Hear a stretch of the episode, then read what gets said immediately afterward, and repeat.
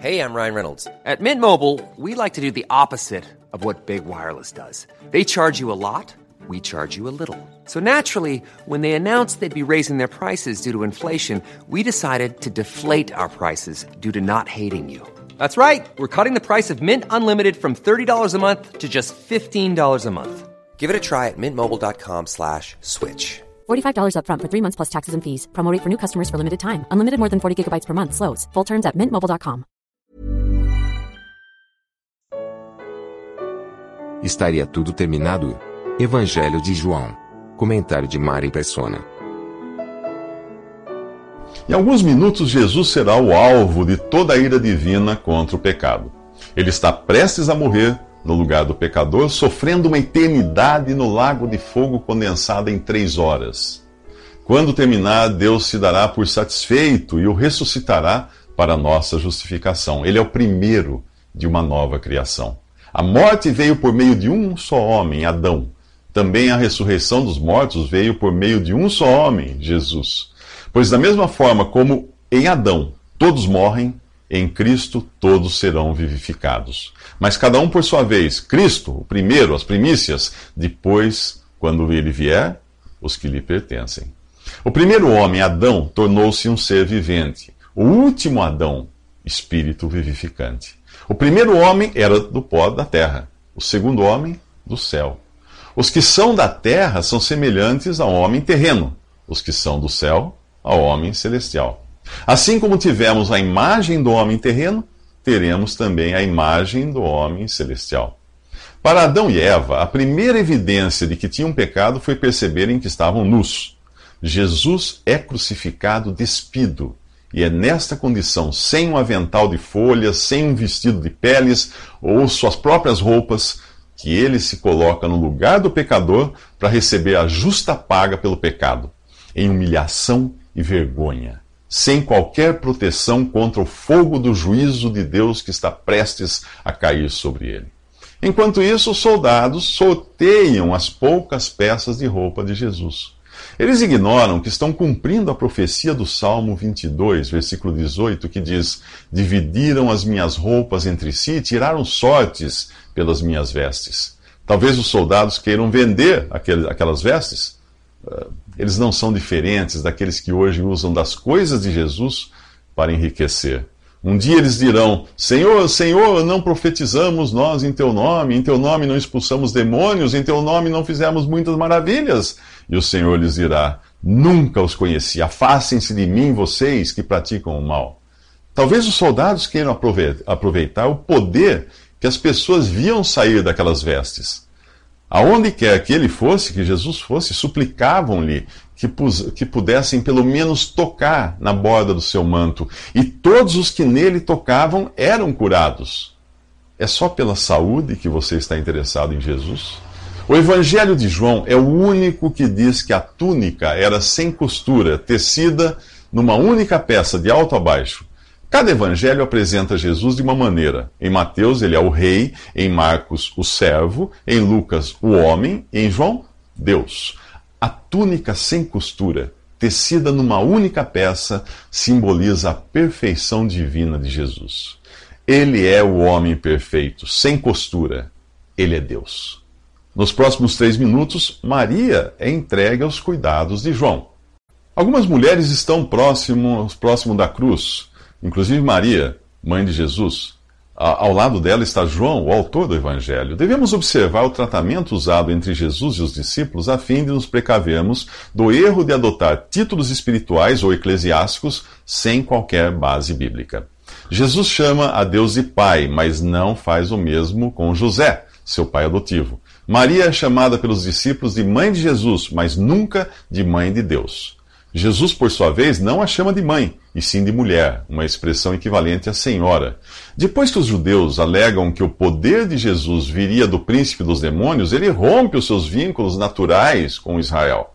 Vemos isto quando avisam que sua mãe e irmãos o procuram. Sua resposta é: Quem é minha mãe e quem são meus irmãos? E apontando para os discípulos, ele diz: Aqui estão minha mãe e meus irmãos, pois quem faz a vontade de meu Pai, que está nos céus, este é meu irmão, minha irmã e minha mãe. A última referência a Maria é no capítulo 1 do livro de Atos. ela não é mencionada nas epístolas que estão nas cartas que contêm a doutrina dos apóstolos para a igreja. Os discípulos não chamavam outros discípulos de pai, mas nós encontramos João e Paulo chamando de filhinhos a seus filhos na fé, aqueles aos quais eles pregaram o evangelho. O tratamento é, portanto, de mão única, pois o próprio Jesus ordenou: a ninguém na terra chamem pai, porque vocês só têm um pai, aquele que está nos céus. O catolicismo adota para os seus líderes o título de padre, que é pai em latim, numa clara desobediência à ordem de Jesus. Também usa o título Monsenhor, de origem francesa, que significa meu senhor. Porém, Paulo ensina para nós há um único Deus, o Pai, e um só Senhor, Jesus Cristo. Nós vemos os discípulos chamarem Jesus de Senhor, mas nunca de amigo. Só ele podia chamá-los de amigos, por revelar a eles coisas que só um amigo deveria saber. Também não, não vemos os discípulos chamando Jesus de Pai ou de Rei, por não ser esta a nossa relação com ele. Ele é Rei para Israel, mas para a igreja ele é Senhor. Entender estas coisas nos ajuda a compreendermos melhor a palavra de Deus. Na cruz, Jesus preocupa-se com Maria. Aí está seu filho, diz ela, referindo-se a João. Aí está sua mãe, diz ele a João. Daquela hora em diante, o discípulo a levou para casa, numa clara indicação de que seria João quem cuidaria de Maria, e não o contrário. E ambos poderiam contar com Jesus no céu cuidando deles. Ele já havia franqueado esse acesso ao dizer: Venham a mim, todos os que estão cansados e sobrecarregados, e eu lhes darei descanso. É a Ele que nós também devemos recorrer em busca de um perpétuo socorro. Nos próximos três minutos, Jesus faz um pedido. Na cruz, Jesus sofre como homem. Ferido e desidratado, ele pede água. Tenho sede, diz o Criador do universo. Em seu andar aqui, ele alimentou, curou e trouxe refrigério a muitos, mas nunca fez algo em benefício próprio. O Salmo 22 descreve este momento: Meu vigor secou-se como um caco de barro, e a minha língua gruda no céu da boca. Deixaste-me no pó, à beira da morte. No capítulo 1 deste evangelho, João diz que por meio de Jesus todas as coisas foram criadas. A carta aos Hebreus ensina que ele é o que sustenta todas as coisas pela palavra do seu poder.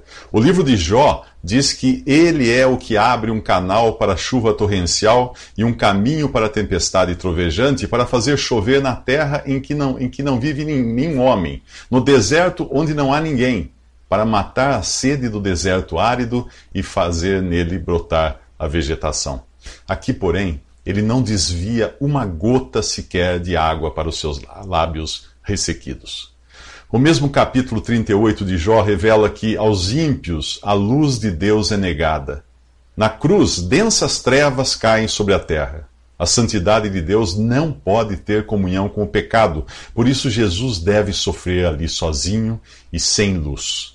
Nada descreve de forma tão gráfica o seu sofrimento como a passagem profética do livro de Lamentações. Ali ele fala do juízo que está recebendo do próprio Deus. Eu sou o homem que viu a aflição trazida pela vara da sua ira. Ele me impeliu e me fez andar na escuridão e não na luz. Sim, ele voltou a sua mão contra mim, vez após vez, o tempo todo fez que a minha pele e a minha carne envelhecessem e quebrou os meus ossos. Ele me sitiou e me cercou de amargura e de pesar. Fez-me habitar na escuridão como os que há muito morreram. Cercou-me de muros e não posso escapar. Atou-me a pesadas correntes. Mesmo quando chamo ou grito por socorro, ele rejeita a minha oração. Ele impediu o meu caminho com blocos de pedra e fez tortuosas as minhas sendas. Como um urso à espreita, como um leão escondido, arrancou-me do caminho e despedaçou-me, deixando-me abandonado. Preparou o seu arco e me fez alvo das suas flechas. Atingiu meu coração com flechas de sua aljava. Tornei-me tornei motivo de riso de todo o meu povo. Nas suas canções eles zombam de mim o tempo todo. Fez-me comer ervas amargas e fartou-me de fel. Quebrou os meus dentes com pedras, pisoteou-me no pó, tirou-me a paz, esqueci-me do que significa prosperidade. Por isso digo: o meu esplendor já se foi, bem como tudo o que eu esperava do Senhor. Lembro-me da minha aflição e do meu delírio, da minha amargura e do meu pesar. Lembro-me bem disso tudo e a minha alma desfalece dentro de mim. Em resposta ao seu pedido de água, os soldados lhe dão vinagre, cumprindo assim mais uma profecia do Antigo Testamento. Sabe por que Jesus sofreu tanto ali? Por você e por mim. Eu sei que ele pagou ali pelos meus pecados. E você? Nos próximos três minutos, Jesus entrega sua vida em sacrifício pelo pecado. As últimas palavras de Jesus na cruz são: Está consumado. E o texto acrescenta: Com isso curvou a cabeça e entregou o Espírito. É muito importante entender a singularidade dessas duas frases: Está consumado e entregou o Espírito, porque são as coisas que jamais poderão ser ditas de homem algum, só de Jesus. O sentido do está consumado é de algo resolvido e a mesma palavra grega usada para uma dívida quitada. Jesus está dizendo que está terminado, a dívida está paga, é o fim da questão. Ninguém mais poderá cobrar uma dívida que foi paga, e ninguém poderá condenar um ex-detento que cumpriu toda a sua pena. Mas que dívida Jesus tinha para, para pagar ali na cruz desse jeito? Que, que pena de morte era essa que ele cumpriu até o final? A minha dívida e a minha pena. Ao, ao, morrer na cruz, aquele que não tinha pecado, que jamais pecou e era incapaz de pecar, foi feito pecado em meu lugar. Ali os meus pecados foram colocados sobre ele e Deus o julgou como se estivesse julgando a mim. Se eu tivesse que me encontrar com Deus no, no final, o meu destino certo seria o lago de fogo uma pena eterna de dor e ranger de dentes. Eu mesmo não poderia fazer nada para amenizar isso, pois se trata de uma questão judicial. O bom comportamento de um criminoso ao longo da sua vida não diminui a gravidade do seu crime. Ele deve ser julgado. Eu, um pecador perdido, só poderia ser salvo se alguém sem qualquer mancha de pecado assumisse a minha culpa e tomasse o meu lugar no juízo. Foi o que Jesus fez. Ou ninguém jamais poderia ser perdoado e salvo eternamente.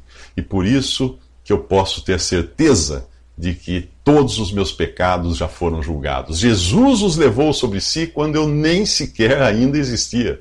O valor da cruz é, se estende em ambas as direções da história da humanidade, para o passado e para o futuro a partir da cruz. Os que antes morreram crendo na misericórdia e graça de Deus, de que ele faria algo pelo pecador, foram salvos pela obra de Cristo na cruz. Os que vieram depois e creram que Deus já tinha providenciado o cordeiro para o sacrifício e que esse foi consumado ali, são salvos pela mesma obra.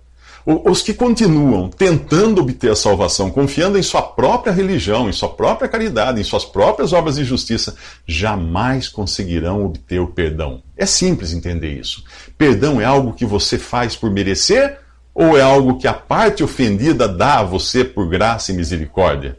Assim é a salvação daquele que crê em Jesus. O que você merecia, o castigo eterno, a misericórdia de Deus não lhe dá. O que você não merecia, a salvação eterna, a graça de Deus lhe dá. É por isso que se chama graça. Caso contrário, se chamaria dívida. Deus estaria pagando uma dívida devendo a você. Por isso, não é não é? Nos próximos três minutos, saiba porque só Jesus era capaz de morrer.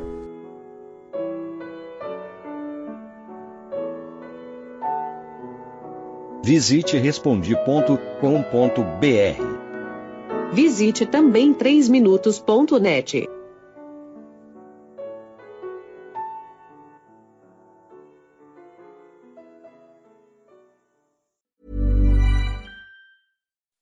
When you make decisions for your company, you look for the no-brainers. If you have a lot of mailing to do, stamps.com is the ultimate no-brainer. Use the stamps.com mobile app to mail everything you need to keep your business running with up to 89% off USPS and UPS. Make the same no-brainer decision as over 1 million other businesses with stamps.com. Use code PROGRAM for a special offer. That's stamps.com, code PROGRAM.